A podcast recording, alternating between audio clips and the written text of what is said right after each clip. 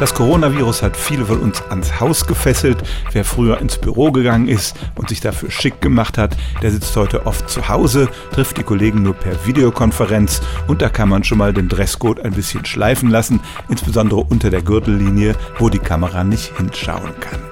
Die Frage ist, haben wir dann auch eine andere Arbeitshaltung, eine andere Motivation, mit der wir an unseren Job herangehen? Es gibt Wissenschaftler, die sagen, ja, die Kleidung ändert unsere innere Haltung zur Arbeit.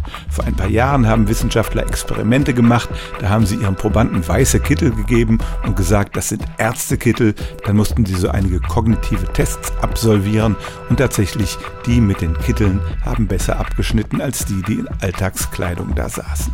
Übrigens, wenn man ihnen gesagt hat, das waren Malerkittel, dann hat die Sache nicht funktioniert. Heißt das nun, dass insbesondere Männer zu Hause jetzt in Schlips und Kragen vor dem Computer sitzen sollen? Es kommt ein bisschen auf die Firma an. In der Computerbranche zum Beispiel sind T-Shirt und Jeans ganz offiziell der Dresscode, aber auch da sollte man vielleicht eher das bessere und neuere T-Shirt anziehen als das uralte.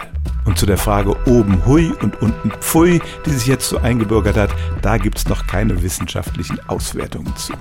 Generell kann man aber sagen, auch im Homeoffice sollte man sich nicht gehen lassen. Man sollte den Gang zur Arbeit zum Ritual machen, einschließlich anständiger Kleidung, auch wenn das Büro nur im Nebenzimmer ist.